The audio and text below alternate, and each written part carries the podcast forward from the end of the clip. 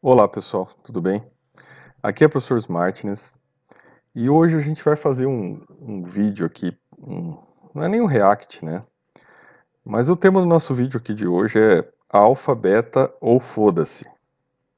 Masculinidade não está somente na testosterona. Eu acho que é uma análise importante, né? principalmente aqui para o pessoal, para o nosso público-alvo aqui do nosso canal, né? Que são jovens que vêm nos visitar e querem entender um pouco mais da realidade. E a gente está passando por uma fase de carência de modelos, né? carência de perspectivas de mundo, e por vezes as perspectivas que estão né, sendo colocadas não atendem a uma parcela, e isso cria uma necessidade de se buscar outras perspectivas e ao mesmo tempo não existem essas outras perspectivas, né? ou as que existem não são satisfatórias também.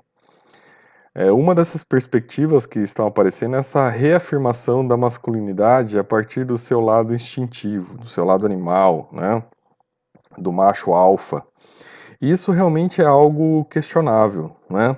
Não que não se tenha que se manter atributos e características né, do masculino e do feminino, mas focar essas características apenas em critérios de testosterona, né, da presença da testosterona, né, da afirmação do lado animal do homem, é algo errado, né? Significa que é, a partir do momento que a gente está levando as coisas para um extremo, né? Então existe lá aquelas tendências do feminismo radical, da, daquelas ideias de destruição do masculino, a gente acaba então observando a presença de um outro extremo, que é essa necessidade então de uma afirmação de uma masculinidade baseada num, numa instintividade, algo que também não condiz com aquilo que a gente né, percebe como um equilíbrio, como seria um caminho do meio. Né? Logo, uma tese que só reafirma essa ideia de masculinidade tóxica. Né? Eu acho que o ponto de partida que a gente tem que ter é um vídeo aí que, que é, viralizou né, de, um, de um desses influencers que defende essas ideias né, da, da recuperação da masculinidade, né, da imposição, né, do, da, do papel do macho, do macho é, com muita testosterona, né, do macho alfa, e que foi um vídeo bem interessante e que caiu, né, no, vou assim, no, no, no meio virtual, a partir do momento que houve um questionamento, né, alguém questionou ali, questionou a posição de alfa, né, do, do líder, do macho líder. Uh, se a gente vai ver pelo lado primitivo, a resposta dele é bem primitiva, né? Que é o quê?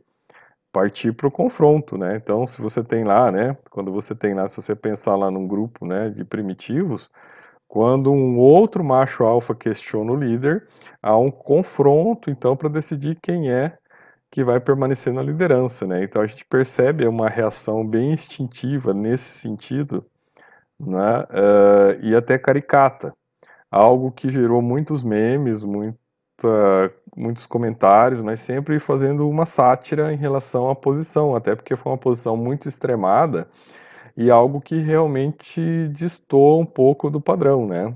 Cria muito essa ideia, né? De uh, até parece uma coisa muito assim de ter que mostrar, né? A força, a presença da força. É uma coisa realmente caricata e realmente é, sofrível, né? E aí, claro, a gente para entender um pouco dessas questões, a gente tem que partir do conceito de neurose de Freud. Que neurose, na verdade, são os mecanismos adaptativos né, para ajuste e canalização das pulsões em face das castrações da vida em sociedade. Então, para se viver em sociedade, você tem que se limitar. Né? Então, logo, esse lado macho, instintivo, dominador, né, ele tem que sofrer limitações, porque a vida em sociedade requer que você respeite os limites, né, respeite as regras, respeite os seus deveres. Né? Só assim nós podemos viver em sociedade. Então há uma limitação da ideia do princípio de prazer, onde a sua instintividade tem que ser tolhida em prol né, de uma vida a melhor para todos. E o que, que, se faz com essa instintividade que foi tolhida? Né? Desse excesso aí de testosterona que foi tolhido. Você tem que canalizar para algum lugar. Então você vai canalizar para alguma realização ou para uma simulação é, de reconstrução da própria masculinidade. Então, na verdade, isso é uma resposta neurótica, né?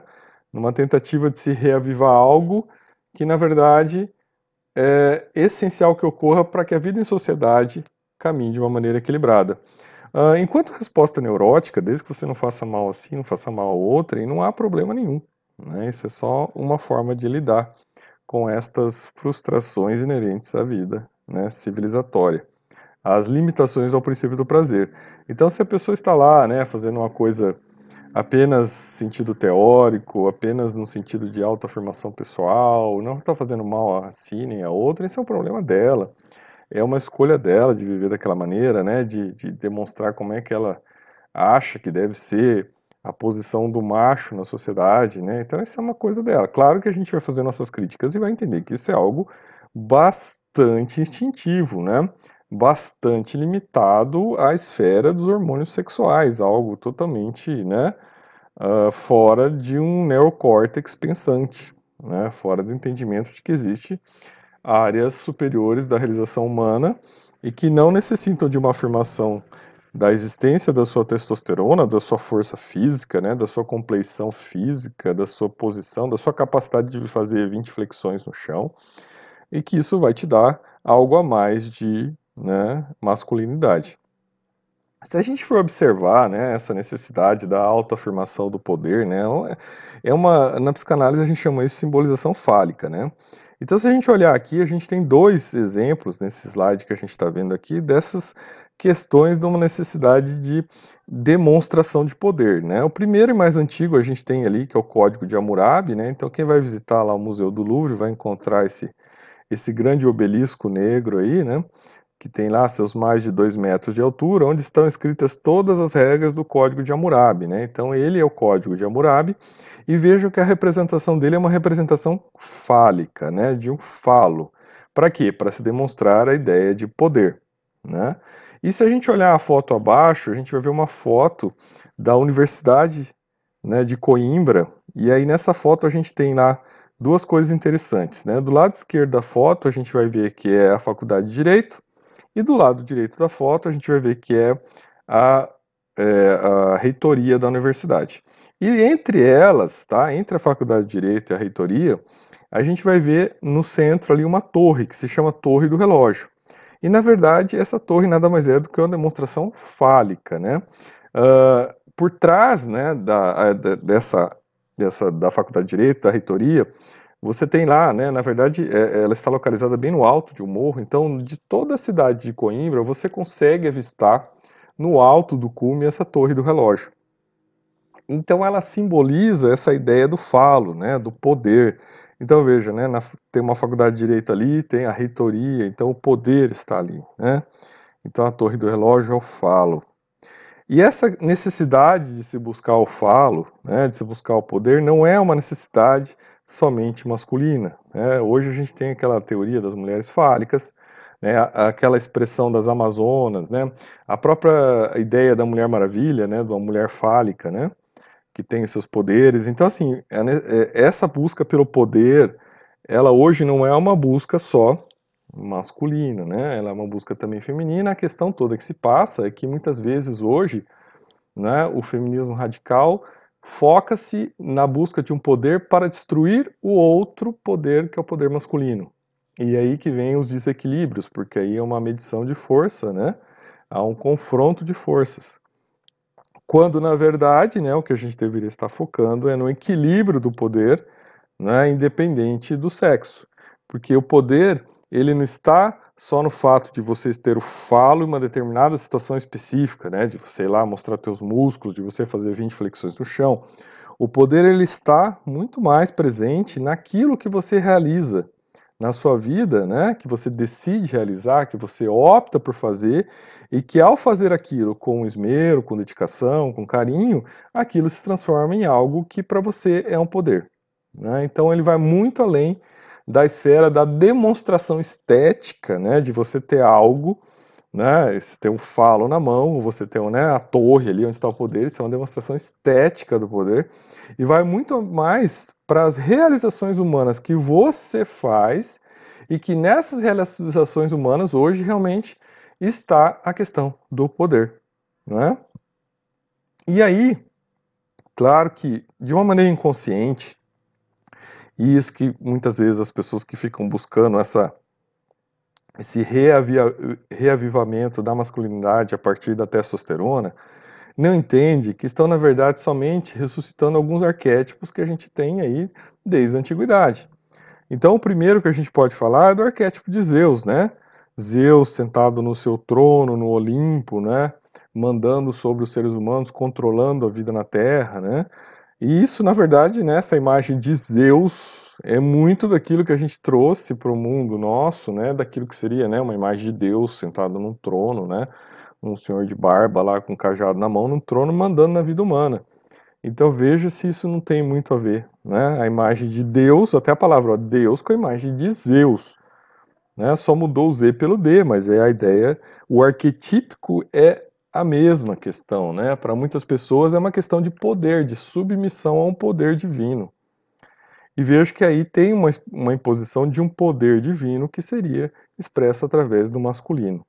A gente também vê isso na imagem de Apolo, né? De Apolo, enquanto é, esse deus grego né, da masculinidade, né, o Apolo que está nas academias, né, o Apolo que é o esportista, que é o fisiculturista, né, que é aquele que cultiva o corpo. Então a gente vê muito isso, nessa né, necessidade de expressar o corpo, né, de olha o meu shape, como eu sou forte, né? Se você me vê na vida na, na rua, você vai ficar com medo do meu shape e o meu shape provoca reações. Então veja, isso é uma coisa muito instintiva, né? Uma coisa muito arquetípica, muito básica, né? de, de, um, de um instinto animal, né, do, do, de machos competindo por uma fêmea e tendo que mostrar o seu poder, né, então você imagina aquela ideia do pavão, assim, né, aquele, o pavão que tem aquelas penas todas é o pavão macho, né, então na hora que ele vai competir contra o macho, ele tem que mostrar, né, para a fêmea que ele tem aquelas penas todas e o outro vai lá e mostra também as penas todas, né, para mostrar o poder que ele tem para seduzir a fêmea e obter, né, a, as vantagens possíveis. Até naquele vídeo né, desse, dessa pessoa que, que a gente está aqui comentando a partir dele, ele até fala: oh, estou aqui ensinando questões de sedução. Então, se a gente for perceber, né, tá claro ali que ele está dizendo: olha, como é que eu seduzo? Né? Eu seduzo sendo um pavão. Então, isso é uma coisa muito instintiva e muito primária.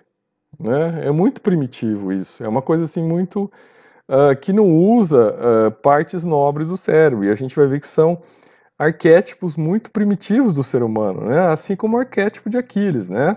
do guerreiro, desse lutador, né? É, desse gladiador que vai enfrentar. Né?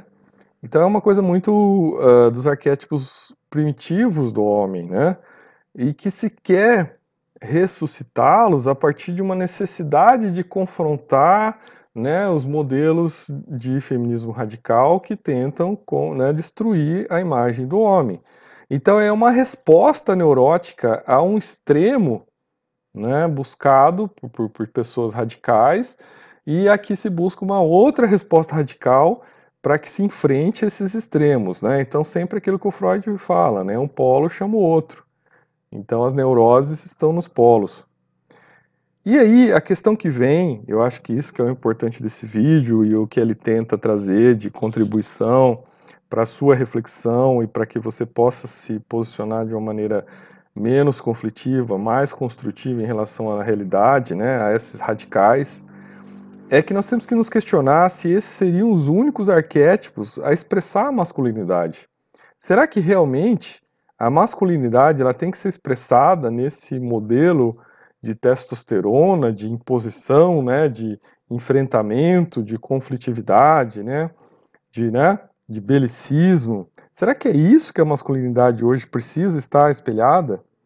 Né? Então aí o erro maior que nós podemos ver é a falta de entendimento que o inconsciente coletivo humano ele vai muito além do que né, essas meras representações instintivas. O inconsciente coletivo humano, ele contempla também representações construídas na história que elas trazem né, complexidade, repertórios muito mais complexos do que possa ser a masculinidade e que vão muito e muito além desse modelo primitivo. Então existem respostas melhores às demandas, né, possibilidades melhores que você pode encontrar para você construir a sua realidade, né, para você buscar talvez a sua afirmação de uma masculinidade que não seja tóxica, né? Tóxica no sentido de você ter que chegar no radicalismo né, de, de, de, do primitivismo.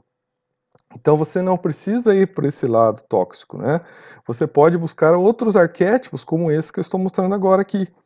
Arquétipo de Poseidon, arquétipo de Hermes, arquétipo de Merlin. São todos arquétipos masculinos.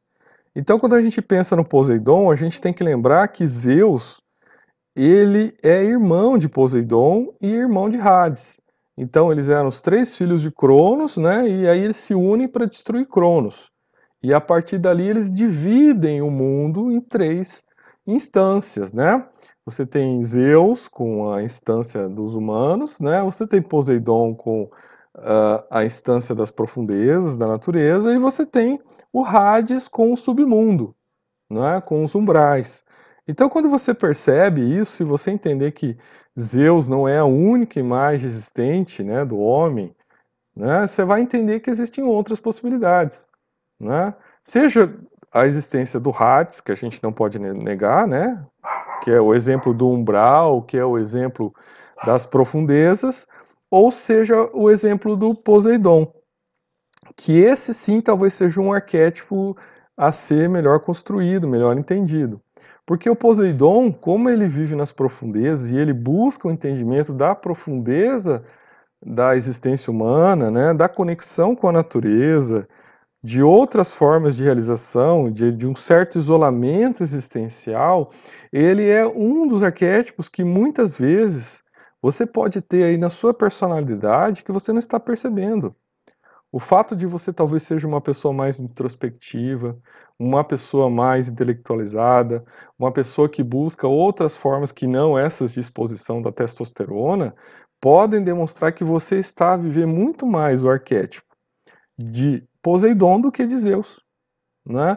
A, a, ausência de uma necessidade de dominar o mundo, de controlar a sociedade, né? de ser o pavão que controla tudo, que manda em todos, isso é muito de uma personalidade focada em Poseidon. Então talvez você tenha isso na sua personalidade, né? Essa necessidade de estar nas profundezas, essa necessidade de buscar um conhecimento mais aprofundado, essa necessidade de viver uma conexão com a natureza, né? E de se afastar dessas realidades, né? O, o, o Poseidon ele olha para os Zeus e ele acha os Zeus um mané, né? Um Zé Ruela. Então talvez você esteja entendendo isso que eu estou falando para você. E a gente até vou mostrar um vídeo daqui a pouco, né, de um filme do Aquaman para você entender isso mais claramente. E quando a gente olha, por exemplo, no arquétipo de Hermes, né, o Hermes ele é o mensageiro, é aquele que vai também viver de uma determinada maneira mais introspectiva, mais profunda, né, dentro das ideias. E a partir das ideias, ele vive um processo de intelectualidade né, e de leitura de mundo muito mais aprofundado. Como ele é um mensageiro, ele consegue conectar a comunicação entre Poseidon, entre Zeus, entre Hades. Né? É Hermes quem vai resgatar Perséfone das profundezas. Né?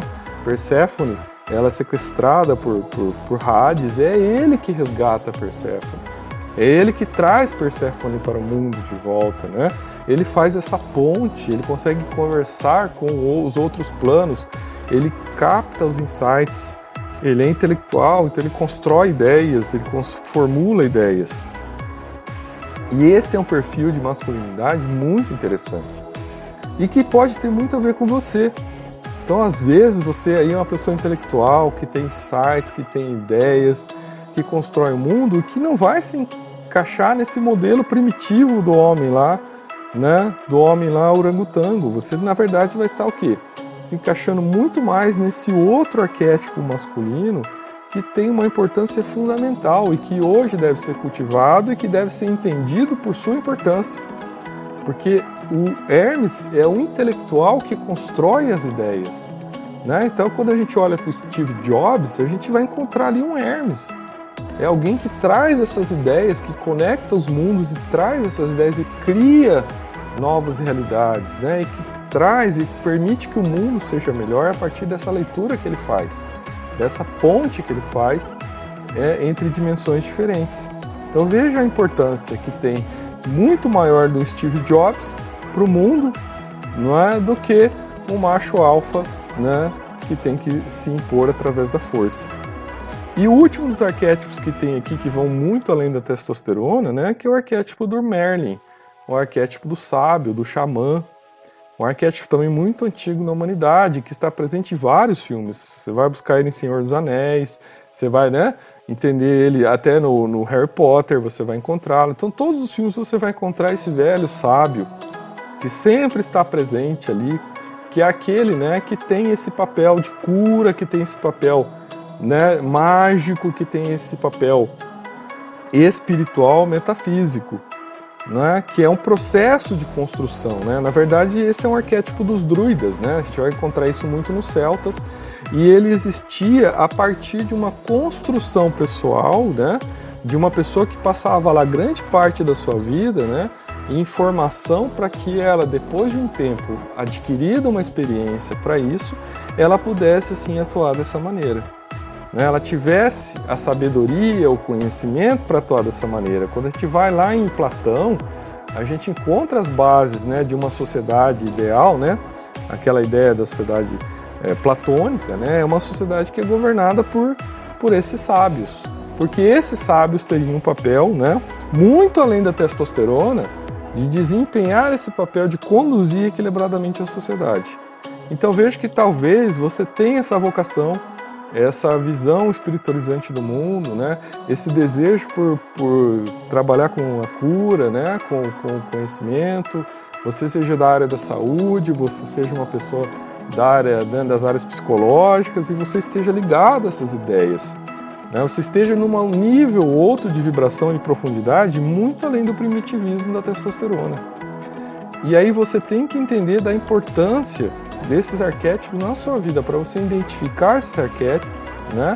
E verificar que existem outros modelos de afirmação na masculinidade que você pode encontrar e que podem indicar o caminho que você pode seguir de uma maneira muito mais equilibrada, muito mais produtiva e muito mais útil para aquilo que nós precisamos na sociedade. Né? E aí eu termino aqui essa análise com uma pergunta, né? O mundo atual precisa de mais testosterona ou de neurotransmissores, né? Porque são hormônios diferentes, né? Uns são hormônios sexuais e os outros são hormônios mentais, né? Então o que, que nós precisamos mais, né? Ou será que nós precisamos de todos juntos funcionando de maneira equilibrada? Talvez este seja o caminho.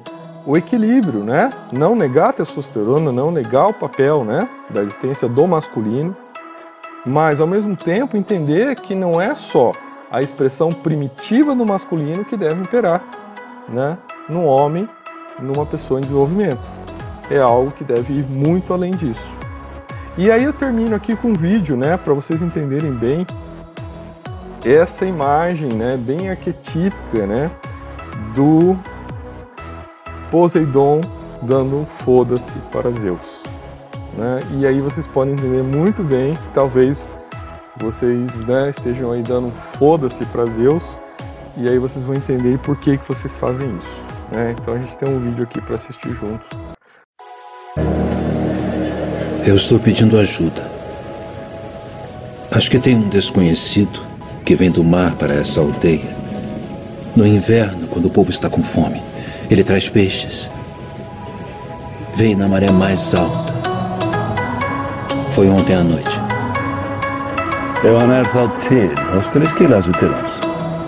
Icebergs no porto. Há quatro meses não vemos o navio. Esse desconhecido, ele não vem de navio. Há inimigos vindo de muito longe. Eu preciso de guerreiros. Estou formando uma aliança para nos defender. Eu te dou 25 mil dólares para falar com esse homem imediatamente, lá fora. Nog god visum allowed me of the person.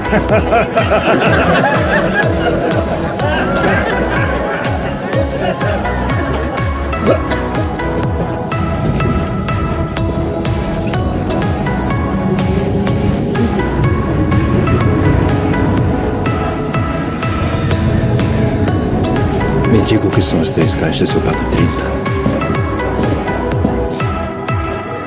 Melhor ir embora.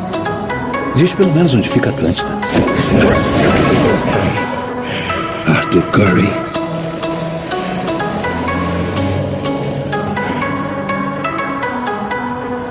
Também conhecido como protetor dos oceanos, o Aquaman. Eu soube que fala com peixes. Deixa eu ver se eu entendi. Você se veste de morcego. De morcego de verdade? Funcionou por 20 anos em Gotham. Ah, aquele inferno. Precisaremos de você na batalha. Não conte comigo, Batman. Por que não? Não gostei de você vir aqui se intrometer nas minhas coisas e na minha vida. O povo de Atlântida diz faça isso, agora você diz faça aquilo. Eu só quero ficar em paz. Por isso ajuda essas pessoas aqui no meio do nada? Poderia ignorar. Eu ajudo porque ninguém mais me ajuda. Se você quer protegê-las, tem que trabalhar comigo. Os fortes são mais poderosos sozinhos. Já ouviu essa? O ditado não é assim. O ditado diz o contrário. É. Não quer dizer que eu tô errado. Ouviu falar do Superman? Ele morreu lutando ao meu lado. Exatamente o que eu disse.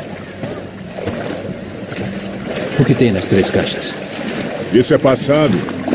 Mas e aí? A humanidade derretendo as calotas polares, destruindo o ecossistema. Ela merece isso? Olha, não me importo se os mares subirem. E se eles ferverem? Você se veste de morcego.